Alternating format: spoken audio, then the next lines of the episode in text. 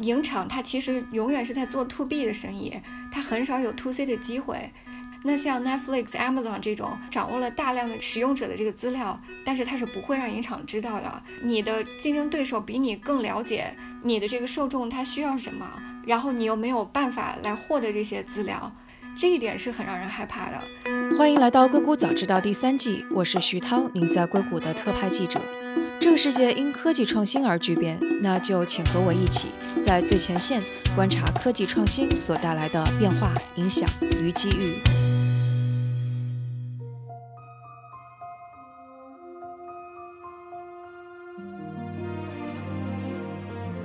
大家好，欢迎收听本期《硅谷早知道》电影特别放映版。电影卡司阵容十分强大，除了迪士尼以外，还有像 Netflix、Amazon、HBO 等流媒体巨头的参与。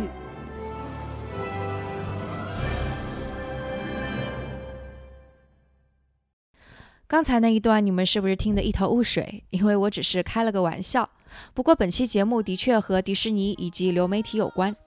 过去一周，我是在洛杉矶参加了迪士尼全球粉丝大会 D23 Expo。因为迪士尼也收购了皮克斯、漫威和卢卡斯影业，所以这次大会上除了有迪士尼粉丝的参与外，还有皮克斯粉、漫威粉和星战粉。那这次大会上最重要的一个商业新闻是，迪士尼第一次向外界透露了其流媒体平台 Disney Plus 平台上会有哪些重磅级的内容。这一平台将在今年的十一月十二日正式上线，这让迪士尼和 Netflix 在流媒体领域的竞争格局变得有趣。那谈论到这种竞争格局的变化，我们是邀请到了嘉宾董帆，他是美国好莱坞影视中心的全球 CEO。Hello，董帆，欢迎做客硅谷早知道。哎，徐涛你好。所以董帆，你是有关注了这次 D23 以及 Disney Plus 的新动向吗？哦，当然，就是我一直都很关注 Disney 的所有的新闻。我觉得你会想到，就是 Disney 它永远都希望它呈现给观众的东西是全世界最顶级的。在方方面面，不仅仅是内容本身，包括就是对于整个媒体、整个的行业下一步应该走到哪个方向去，他都会，你都会预期他给你的是最好的啊。我觉得，即但即便是抱抱有这样的一个预期吧，这一次他发布出来的内容也好啊，包括他透露出来的他未来要走的方向也好，还是有很多就是远远超出了你能够想象的这个空间。呃，比方说，首先它的在电影的这个布局上，电影和电视的这个配合上，就可见它真的是为它要建这个流媒体的平台，啊，早就做了一盘，真的是设计好了一盘很大的棋，啊，关于所有的不同的媒介上该怎么样去配合，啊，然后怎么样接下来要把它这个福克斯收进来的这个资产更好的融合到它已有的这个盘子里面来。啊，包括接下来的话，迪士尼在下一步要怎么样更好的能够 reach 到更多的不同的这个 demographics 的这个 users，我觉得他都已经在这个所有的方方面面都已经想好了。你刚才有说到迪士尼会有一个很大的布局，去让自己的电影跟电视彼此配合，这个可以详细说一下吗？呃，就比如说《星球大战》吧，它是今年，也就是上一个月刚刚在。L A 的这个园推出了它的星球大战一站的这个体验，然后明年的话会在 Florida，然后再推出一个整个园的这个体验。这已经就是它一贯的都是所有的影视作品上之前，它先所有的这些啊后长尾的这些营销前面都已经铺好了。然后接下来的话，下一集的这个星球大战很快又会再推出。那在这个基础上，迪士尼也是首次放出来了这个风，他会做这个《星球大战》的这个剧。那等于说，他这样的话，把你整个宇宙你想知道的，但是其实并不适合在电影这种形式里头表现出来的内容，全部在电视剧上给你。而且电视剧是可以不断的提供这个观众的粘性。啊，因为其实前几集的大概两集左右的这个《星球大战》的电影，已经有一些粉丝反映出来有审美疲劳，因为上一代的故事其实已经讲完了。那新一代新推出来的这个主要的人物，这个 Kylo Ren 主要的反派，他其实就是一个弱化版了的这个 Darth Vader。那他其实又没有 Darth Vader 那么的凶恶，那么的强，然后又没有特别明显的性格，其实不是一个足够强的反派，吸引大家继续来看新一代的这个故事。所以的话，大家会很期待，就是说，那他在电视剧上怎么样能够把这块补足，慢慢的孕育大家对新一代的这个故事的背景各个方面的这个了解啊，这样的话能够更好的再把观众抓回到电影院里去。Disney Plus 其实是 Disney 这样的传统的一个内容制作公司，它面对 Netflix 所所做出的应对，所以你怎么看？嗯，其实就是一直在这个领域里头，在娱乐领域里头都有这样一种说法，叫 Barbarians at the door，就是野蛮人在门口。它不仅仅是对于娱乐产业，其实。在最开始的时候，对于这个电脑的产业、IT 的产业，也说了无数回。像每一次出现一个 disruptive technology，我们叫就是这种破坏性的新的发明，那老一代的话都会觉得说，讲啊，已经有野蛮人攻到我的门下了，都会有一个这种恐慌、阵痛的这个。区间，但是媒体这个产业相对于其他的纯技术的产业又不太一样，因为它对人的依赖性还是非常高的。所以的话，其实就连最早最早大家觉得说一定活不下去了的这种实体的，像书店啊，做图书出版。到之前，大家广播电视来了，觉得说啊，有了电视没人听广播，然后再说那现在呃有了新的这个网络媒体，没人再去电影院。其实每一代的经过这种恐慌阵痛之后，大家都会发现，最终其实是所有的媒体它是重新调整了一下大家消费的比例和方法。最后还是一个共生的关系，没有哪一个媒体真正的就是说消亡了，彻底没有人再去消费它了，只是它的这个消费的体验根据这个科技更好的融合，在多平台的进行一个整合。那所以从这个角度来说，从整个影厂的制度来说，它的优势到底在哪儿？其实还是这么几条。第一个就是这个影厂的模式最强悍的地方是发行，就说你可以有钱目前。啊，你可以花很少的钱，不像影厂那样就是大笔的消费啊。比如说迪士尼拍个电影都是上亿美金，你可能只要花个啊一百万美金，或者是一千万美金，或者不超过一千五百万美金，你就能拍下来。但是现在吸引大家眼球的东西太多了，你花不起我们叫 PNA，就是做这个宣发的钱，你没有钱发行，你的东西生产出来了没有人看，你没有办法就是到达你的观众。这一点其实也是之前一个很强悍的一个独立的品牌，就是 Weinstein，啊，这个威斯汀这个影厂，它后来没有办法经营下去，出现很多问题。其实很多独立影厂最后都是这个问题：你有钱拍片子，没有钱去发行。那所以说流媒体的话，其实是在这个层面上，很大程度上的挑战了这种传统的发行的模式。就说你不需要再像以前一样花这么多的钱，啊，去把你的内容。送到观众的面前，那这一点来说是对于传统模式一个很大的挑战。第二块是什么？就回到刚才说的。传媒业最大最大的问题就是，它是个内容生产产业，它对于人的依赖性，不管你再有什么大数据，再有什么先进的科技，对人的依赖还是非常大的。一定要有一些核心的这个 talents，就是要有才华的人在，有才华的导演，有才华的编剧，有才华的演员。那对于说以前的话，那最有才华的这些人都是会优先选择和影厂合作，哪怕他为了自己多赚点钱。他上来他自己能筹到钱，他制作的环节他不找影厂，但他最后发行他还会去找影厂。但是现在的话，等于说这些有真正有才华的人，很多时候 Netflix 给的钱是传统影厂能够给他的三倍、四倍或者更高，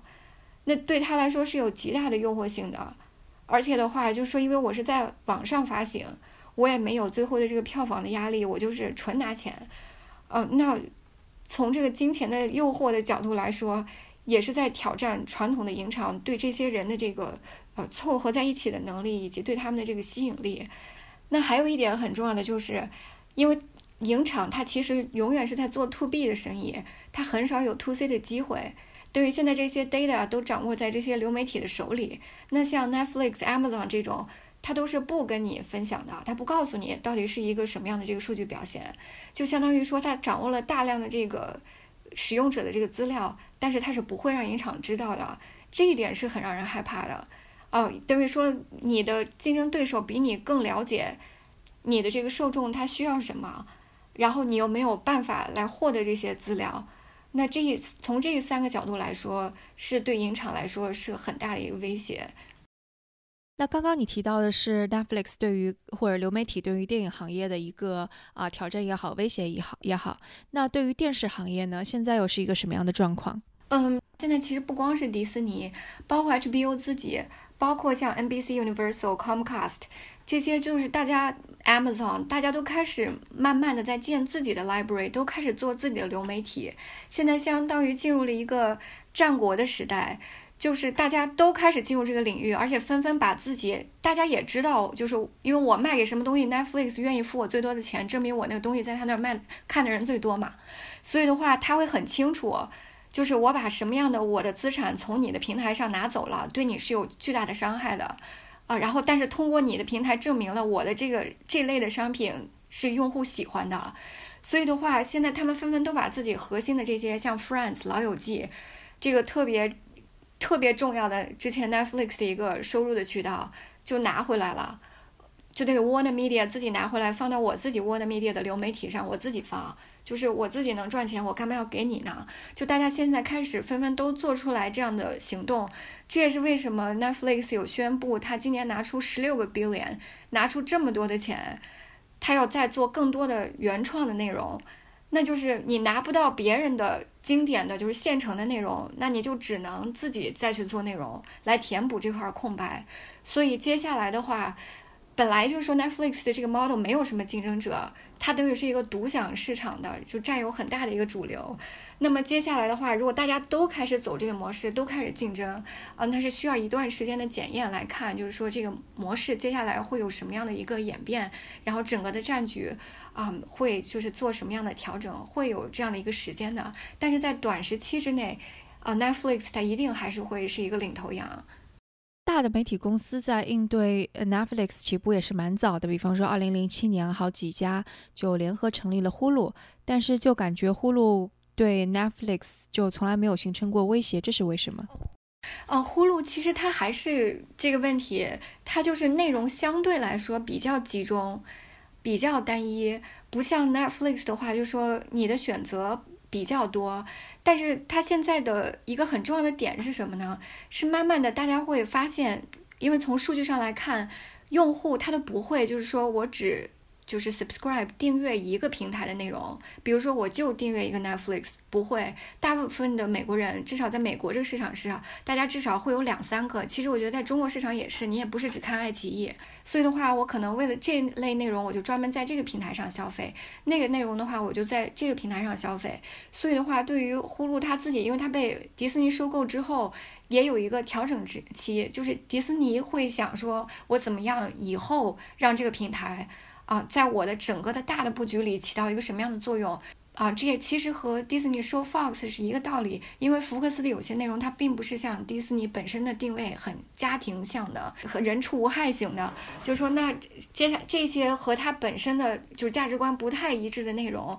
呃，接下来要走什么样的方向？我觉得是需要给迪士尼一些时间，就是。给他一个一两年的时间，你才能清晰的看到，就是他自己也才能通过数据的积累、用户的反馈，包括各个平台大家的用的这个集中的反馈，他才能找到一个清晰的对每一个的定位。一旦他的定位清晰了，他就会。敢掏出来钱，像 Netflix 这样大量的砸钱往里头去做，因为其实这都是要一个过程的。Netflix 因为比他们起步的早，你要是看五年前最早 Netflix 开始积累自己的这个 library 的时候，他也不敢上来就花 six sixteen billion，那是一百六十亿美金啊来做内容，他也不敢上来就花这么多钱。但是他已经走了五年了，他已经清楚的知道就是说自己的路线是怎么样了，他就敢掏出来这么多的钱。这所以，在其他追赶他的这些人的这个道路上，一定也是要花同样的时间，啊，才能够就是走到这一步的。那既然像嗯 Netflix 有这样子的先发优势，那对于像 Disney Plus 这样子的后来者，他们的机会是在哪里呢？嗯，Disney 还是会很有一席之地，因为之前之他一放风出来说我要做自己的流媒体，就有人做过调查。啊，就像我刚才说那个很重要的问题，大家不会只用一个这个流媒体，都是同时拥有很多账号。基本上以后会形成的格局就是，嗯，从只说美国市场啊，就是每一家它会拥有 Netflix，他一定会有 Disney，因为。家里美国人的家庭观念很重，他都有孩子，只要你家里有小孩，你一定会消费迪士尼的产品。然后可能这两个是一定会有的，然后其他的属于就是说啊，我在选修的这些其他的流媒体，但是这两个会一定是大家会首选，一定都希望能够拥有的。那其实而且从很多意义上来说，很有意思的是，迪士尼和 Netflix 有很多很相像的地方。就首先第一点，就是他们对于这个版权的百分之一百拥拥有都非常强调。Netflix 就是说，你为什么有的这些大牌的。talents 这些啊有才华的导演也好，编剧他不会想和 Netflix 合作，因为 Netflix 给我的钱是比 studio 要多很多。但是我一旦跟他合作了，他就是一笔付给你，后面跟你没什么关系了，这个版权也是归 Netflix 的，也跟他没有什么关系了。啊，其实迪士尼也是这样，他做的所有的产品，他很少去跟人家拼盘来做东西，因为他希望后面所有的长线的收入都是他百分之一百的拥有。我可以授权给你，你可以去再去做衍生品什么，但是这个权益本身得在我自己手里。那这一点上来说，，Disney 和 Netflix 是非常非常一致的。然后另一点的话来说，他们对于认准了的东西敢砸钱的这个勇气也是非常大的。那 Netflix 是是这样，，Disney 也是这样。啊，之前的时候。就很多，就是我在中国的想进入这个领域的，就他们都会想找各种影厂合作，啊，然后当时我也有帮他们联系，就是找这个迪士尼的整个负责制作的这个老大来谈。他当时就说，呃，如果就是你能提供的就是只是钱的话，你可以去找 Sony，你可以去找派拉蒙，不要找我们，因为迪迪士尼的这个作风一向是，只要是老大认准了，觉得说这个东西好，我们的预算是没有上限的。包括他做这个《星球大战》的剧集也是这样，啊，为了能做好这个剧集，他等于是现在采用了世界上最先进的一套，就是虚拟制作的影棚建在这个 Venice Beach，啊，那我们旗下的公司也是参与了整个的这个制作，也是这样，为了能够达到他要的效果，他是不惜花任何的钱的，他不管多贵，只要好。那其实从这个角度来说，这两个公司在这个作风上其实是非常相近的。那其实迪士尼放了风之后，大家也做了这个相关的这个对比，啊，基本上的话，因为现在，呃，Netflix 它对外宣称的话，它也是就全球大概是一点五亿的用户嘛，那迪士尼要达到这个用用户的规模，差不多要花它四点五到五年的时间，然后你要是算这个纯的成长的周期，其实和 Netflix 长到今天这么大花的时间是差不多的。那除了 Disney 跟 Netflix 之外，因因为你刚刚已经提到了，这也相当于是一个战国时代。那除了 Netflix 跟 Disney 之外，其他的竞争是什么样的呢？嗯，其实 Warner Media 它进行了这个华纳这块儿进行了整合之后，呃，华纳它其实也是在这个里头会是一个很有力的竞争者。HBO 是归华纳的，但是像它也好，然后像这个。啊，Comcast 也好，因为 w a n a 它是 AT&T 嘛，等于它和 Comcast 比较像，都是有一个传统的这种啊电信的运营商进来之后，对多了这个大的分发的渠道，它也需要更多的内容吸引大家来使用它的这个，它本来这带宽就在这儿，不放内容也是一种浪费。那所以的话，其实从内容的角度来说，因为最后观众为什么选择用你这个媒体？之前美国也做过一个详尽的调查，第一位的原因还是在这个平台上能看到我想要的内容。那从这个角度来说，他俩其实是第二梯队的。啊，如果想达到 Disney 和 Netflix 的这个都是比较困难，它的群众基础没有这么宽广。然后，但是另外有一类就是纯在流媒体上。会和 Netflix 的模式，因为它的模式本身是不一样的。其实就是 Apple 和这个 Google 的这个 YouTube，因为其实现在的调查越来越反映出来，现在的这个流媒体的用户他越来越喜欢像 Apple 这种传统的 iTunes，比如我下一首歌我就是付这一首歌的钱，我看一个片子我就付那一一一个片子的钱。YouTube 上现在也是这样，他会更喜欢这种。单个的去购买，他觉得他有更多的自由度，哪怕说我可能要是综合算起来，我看的内容花的钱比我说付一个年费花的钱要多，但是他希望有更多的这个选择的自由，呃，其实这种模式的话，现在是越来越受这个受众的喜欢，远远开始慢慢的这个趋势要胜过这种传统的说你就交个年费，然后你爱看什么看什么，所以的话就是这两种的模式。啊，最后到底哪一种模式是成了一个更大众的这个趋势，还是需要时间来检验的。所以，这种商业模式的颠覆，然后以及包括现在新的竞争格局的形成，会使得观众们最后最终看到的，呃，美剧也好，电影也好，跟以前会有不一样的地方吗？嗯，只是从制作的角度来说，嗯，没有太大的差别，因为其实他们做出来的这些好的在流媒体上的东西。还是因为他挖了一些在传统的平台上做得好的人到他这儿来做。如果说变化了一些是什么呢？其实好多时候这些特别牛的人他不不想在影厂的体制里头，是因为影厂它还是一个特别官僚的这么一个机构。就很典型的一个案例就是啊，博物馆奇妙夜是一个很成功的这个电影系列，但是从这一个想法送到影厂。到这个片子真的拍出来，过了十年的时间，就相当于说束之高阁十年，十年之后这个东西才出来。那对于创作者来说，身心都是一个巨大的煎熬。他肯定希望说，你既然觉得我这东西好，你最好是马上就能开始筹备来拍。那从这个角度，就是说决策的快速的这个角度。然后这个东西，包括很多时候传统的发行的话，我不可能说啊，我今天全部制作完了，我下个月就上，不会，我一定要提前计划好，我排期，比如说我得到明年啊，看根据历史，我要分析一下，大概把你这个类型的片子放在我的哪个档期里，我一年又不是只发你这一个片子，我还有那么多的片子啊，就是说我要怎么样排列组合才是对我来说收益最好的，所以就是你从。批准你做这个项目这个环节和最后就是说什么时候我这片子做出来了能上这个环节，就都会有一个很漫长很复杂的这个审核的过程。但是在流媒体就不会。那基本上我身边的这些认识的在美国做的很成功的制片人啊导演，他们后来有的时候选择 Netflix 就是因为就它快，说很快几个月就批准了，然后今年就拍了，然后今年拍完了三个月以后就上了。就是他，当然是对于创作者来说，他希望我的东西能快点出来嘛。那从这个角度来说，是对于传统的这个制作工艺的一些程序的一个很大的挑战。嗯嗯，那涉及到美剧这方面呢？因为可能我们有一个判呃，就是论断，说是 HBO 是相当于是把美国的美剧带到了一个制作非常精良、非常宏大的这样的一个阶段。那流媒体这样 Netflix 这样的公司出来之后，会影响到这一部分吗？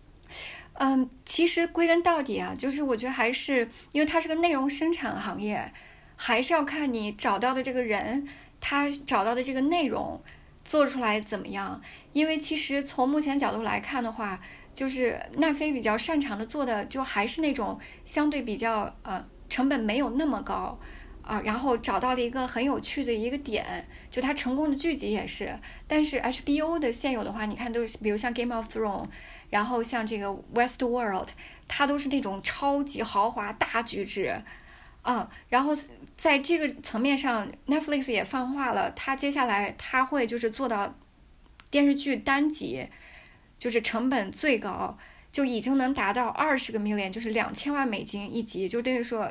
相当于说它一集就达到一个电影的制作水平了，就是它也要往这个方向去走，但它目前还没有推出一个就是。和 HBO 比起来达到这个水平的东西，但它下面会推出什么？我觉得大家可以关注一下，因为其实最后你要看整个的盘子的话，还是就是做创作的这些人还是原来那些人，只是就是他们有更多的这个平台，让它流动的更加频繁。比如说 Netflix 今年就挖了本来 HBO 的这个做 Game of Thrones 的这个两个。编剧和这个 showrunner 现在因为 Netflix 给的钱更多嘛，他们去了 Netflix。但是，所以你要是看问题的本质，就是做东西的人还是那些人。嗯，所以其实可能某种程度上也是一个好事儿，因为就相当于是这里竞争更加激烈了，那可能能够给到创作者的空间、资金就会更加的呃宽裕和充足，然后也许他们就能够做出更加好的东西来。对，而且有一些内容可能在传统的这个电影的模式下或者影产模式下，它不太适合那样去生产。但是如果你把它做成了给流媒体上看的，嗯，它就适合在这样的平台上。那以前有很多可能不适合传统平台的内容，在改头换面之后，都可以在流媒体上出来，那观众的选择会更多，那作品的这个生命力更多。从这个角度上来说，我觉得对创作者来说是一件很好的事情，啊，但是同样同时，对于商业模式上来说也是一个考量。其实很多时候很相近，就是中国的这个流媒体进行斗争、战争也好，抢夺地盘。很多时候，最后也是落到这个烧钱的路线，就是谁拥有头部内容嘛，看谁砸钱多。那可能这段时间这个流媒体融到了钱，他的钱多，好的内容就都去他那儿了。下个阶段，他可能钱烧完了没有了，又换了一家，大家就纷纷又去那一家。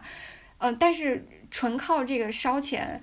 到底什么时候就说这个烧钱，它真的能够达到一个自行的、健康的，也同样的。给你提供相对的这个 profit 利润的这个产出，就是大家最后的模式，如果都是在拼烧钱，这是肯定不能持续的，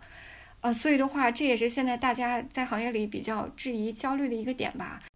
你会觉得现在美国这边它存只是存在烧钱吗？因为 Netflix、Disney 这些公司其实都已经是非常成熟的上市公司了，他们也需要拿出好看的财报。其实跟那个硅谷像 Uber 这种说纯粹烧投资人的钱还不是同一个概念。从它是就是说，但你股价每一次提升能提升多少？啊，这个还是有一定的这个限度的。就是说，而且一个上市公司价值，特别是在美国，就美国股市很在意的是你讲故事嘛。就说你的故事讲得好，你的市值就高。但是你的故事要想讲得好，它归根到底，你这个企业财报往那一摆是很显然的。为什么这两天这周迪士尼的新的这个财报一出来，股价哗哗的跌？就是它新吸收的这个。资产 Fox 等于是给他一个很大的负担，拖着他的腿。那你的收入不及预期，那你对于投资者来说一定是一个巨大的心理打击。投资者可以接受说，哦，你告诉我说这个东西可能我不要求他今年就得赚钱，你告诉我说，因为你现在花的这个钱，三年之后我能够是一个什么样的一个 return，什么样的回收，我可以等你三年。但如果我等了你三年，发现完全不是你说的这样。你告诉我说，哦，那为了能再过三年赚钱，我我得再花更多的钱进去。那个时候他就会要犹豫、要考量了，一定是这样的。嗯嗯嗯。所以其实那个现在就美国的烧钱的感觉跟中国还是不太一样，对不对？其实，对，不太一样，是因为就是美国的企业，就是它真的是它是在烧钱，但是它同时真的是从这个公司它的核心业务来说是在不断的增强的。对，而且投资人还看着呢。对，就只是说，就是说，它增强的这个比例足不足以来，就是说 justify，就是说你烧钱的这个速度，而且是不是说我一定要就是砸这么多的钱，是靠就是做这种特别华丽的，一就是慢慢电视剧也开始走向电影的这个道路，呃，这也是为什么从电影的行业里头，就说你作为一个影厂，你必须要有自己的 tentpole，就是说你一定要有自己的超级大片，就是说哪怕我那十个电影都亏了，就这一个电影，比如说漫威。我就把我那十个电影的钱都挣回来了，就是说，如果你没有这样的这种类型的支柱型的产品，那很多看着你看着做他做的很好的独立的影厂，像这个 Annapurna 就遇到这个问题，你就得每一步都挑得很准，因为你每一步的盈利都很少，你一旦有一步挑错了，亏了钱，可能你一下子就什么都没有了，就是你承担风险的能力也很低。那慢慢的话，是不是电视也会走到电影的这一个模式的话，其实大家也是在观望中的。哎，像现在 Netflix 跟 Disney 的这种竞争，会对海外市场有什么影响吗？是因为其实相对来说，啊，可能在某些语种的欧洲国家里，就是奈飞收的这些就是非英语语种的内容，啊，还有一定的受众。特别是西班牙语系的，因为毕竟美国还是有很多的这个西班牙语系的人，呃，然后如果是如果你从大片区来看，其实对于亚洲的内容的这个消费还是相对比较的少，嗯，所以的话，它很多时候还是在一个培育的过程里面，啊，那奈奈飞自己的这个亚洲的总部的话也是在新加坡，啊，那其实它做了很多就是很有特色的本地的产品，品质也很好。呃，然后，但是他要是想就是回到他的这个就是西方语境的这个市场里头也被接受，这个时候很多时候还是比较星星点点，没有到一个遍地开花的这个过程。但是这个是它是在培育的。但是相反的话，你要看迪士尼的策略，迪士尼它为了集中力量做流媒体，它其实在几年前就已经把它在全球的本地制作的这个部门全部都关闭了。包括他在中国的啊，然后集中力量来做这个现在的这个 Disney Plus。我觉得这个可能是比较明智的，因为的确他每部电影做出来，包括那个就这种他的小宇宙，漫威小宇宙也好，星战宇宙也好，其实影响到都是全球观众。其实全球观众对于他的期待，并非说要是特别本地化，而是只要你给我提供这个小宇宙当中的东西，我就很开心。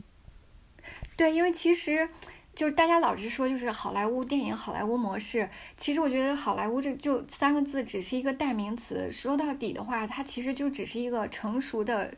电影工业的模式，不是说好莱坞独有的。就是说，你的电影工业一定一旦发展到了这个成熟程度，最后都会走差不多的这个路径。其实中国，我觉得也是在慢慢的。在走这条美国走过的老路，最后有一天，如果说真的成熟了，也会是一个类似的模型。就是很少有，就是不光是迪士尼，美国的任何影厂，他会想说，我做这个片子，我就想了，比如中国电影会说啊，我这个主要是针对中国市场的，然后或者说我要做个合拍片，说啊，那个主要是针对什么海外市场的，所以中国这块可以牺牲牺牲，就没有。就是我首先都是想说，我得做一个好故事，这个故事是能够打动人类的，因为人类的很多感情是共通的。就可能只是说，比如说这个片子我在选角上，或者是我在某些元素的设置上，可能我更加针对的，比如说是啊非洲裔这个群体，那我可能就多选一些非洲裔啊。然后可能如果说我更针对说是这个老人的群体啊，那我整个就拍的这个风格上、节奏上、讲故事的办法上，我就要调整一下。这样，因为老人看东西不像年轻人喜欢看的速度这么快，就可能是在这些方面做些调整。但他很少有上来说啊，我这个电影就是针对美国市场的，没有，他都是希望说我这个东西是针对全球市场，全世界的人都会喜欢，都来看。嗯，那像迪士尼的他的那个漫威小宇宙，还有他的星战这个系列，这个算作是他的内容护城河吗？因为之前你刚刚说其他的会有掷骰子的那种作用，你掷错了，那你就收入就没了。但但可能它是形成了一个系统，大家已经成为这个 IP 的粉丝了。对它很重要的一点就是，为什么迪士尼它选的这个方向很好？它选的都是家庭向的，就是这个是代代相传的。你要想第一部星战出来的时候，现在好多的观众还没有出生呢，就他就等于说，但是因为家长会去看，家长会带着他的孩子。那其实这就成了一个，就是几代人之间，可能爷爷奶奶带着爸爸妈妈，后面是到了孩子这一代，就是三代人一起去看，就等于说你每次去一趟就是一排人，就 他是真的形成了这个大手拉小手，然后小孩子因为他是看这个长大的，他再长大了，他也会去给自己的小孩再灌输这个，所以这个就是成了一个代代相传的东西。啊，这也是为什么就是《星战》这个系列其实就在美国最成功。你想，它在中国的表现也没有特别亮眼，在欧洲不错，但也没达到美国这个程度。因为对于美国人来说，就这就是整个几代人的记忆和文化，就等于是美国的一个独有的文化。你想，它重启这个系列的时候，第一次上那个重启的第一集，那个基本上已经达到，就是说每八个美国人当中就有一个看了去看了这部电影，就是这个比率是非常吓人的。就是它已经成了我们叫一种 cult，就是已经成了一种疯狂的这个邪教式的这种活动，所以的话，就是迪士尼它选内容也很在意，其实也是这样，因为它很重要的一点是，其实它所有的电影也好，电视剧也好，对他来说，就是我花钱拍了一个广告，我更重要的是我要把后面的这些衍生品，你要去买我的不同的衍生品。你就想一个小孩子，他可以从书包到文具到衣服，就吃穿用所行，所有的一套都买的是迪士尼，然后他还要去迪士尼的乐园里，然后再去消费。他其实更多的他的收入是来自于后面，但是他很清楚一点就是，如果我这个广告没打好，我这个商品本身不行，你也没有兴趣再买我后面的东西。这个也是很多时候就好多国内一再说就是。中国要有自己的迪士尼这样的公司，就是我要做这个后面的实景娱乐，就是很多时候不能本末倒置，就是你源头的这个产品它一定得非常强，你才有后续的。如果你源头的产品没有，那后面的都没有。嗯，对，其实是这样子。就包括这次我在现场，我非常惊讶的发现，那个《Mary Poppins》那部电影，居然那么多的美国人喜欢。但之前我我知道有这么部电影，但是我我没有意识到它有这么火的。对，因为它也是有音乐剧、有舞台剧、有各种，而且是迪士尼出了很多小儿书，基本上是家家户户一定会给小孩讲这个故事，也是属于就他选的都是那种可以代代相传的。对，而且它是那个可能是在几十年前对那个时候的儿童就有深远影响的一部电影和音乐剧，所以到现在依然有影响力。对，嗯，好，那今天的节目就到这里，非常感谢董帆做客我们的硅谷早知道。好，谢谢。